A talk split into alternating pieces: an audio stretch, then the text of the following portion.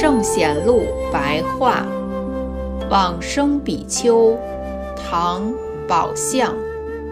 宝相，俗姓马，雍州（今陕西长安）人。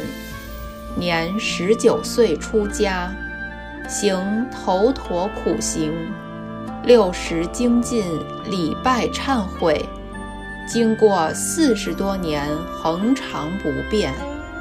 每天晚上课诵《阿弥陀经》七遍，持念佛号六万声，先后阅读《涅盘经》一千零八十遍，并兼诵《金刚经》《般若经》，终其一生都是如是精进修行。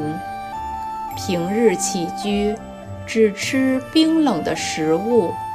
穿着粗布的衣服，专注一心，常具正念，无论早晚，都恳切专注地观想意念极乐世界阿弥陀佛。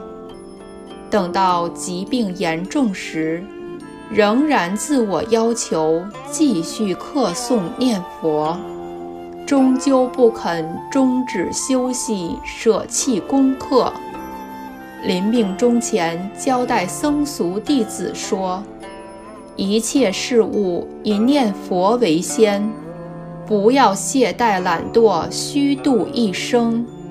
将来当于西方极乐世界等待相见。”又说：“火化并舍弃分散我的尸体，不必劳苦地盖那古塔。”写墓碑纪念文，说完就命中往生，享年八十三岁。出自《续高僧传》。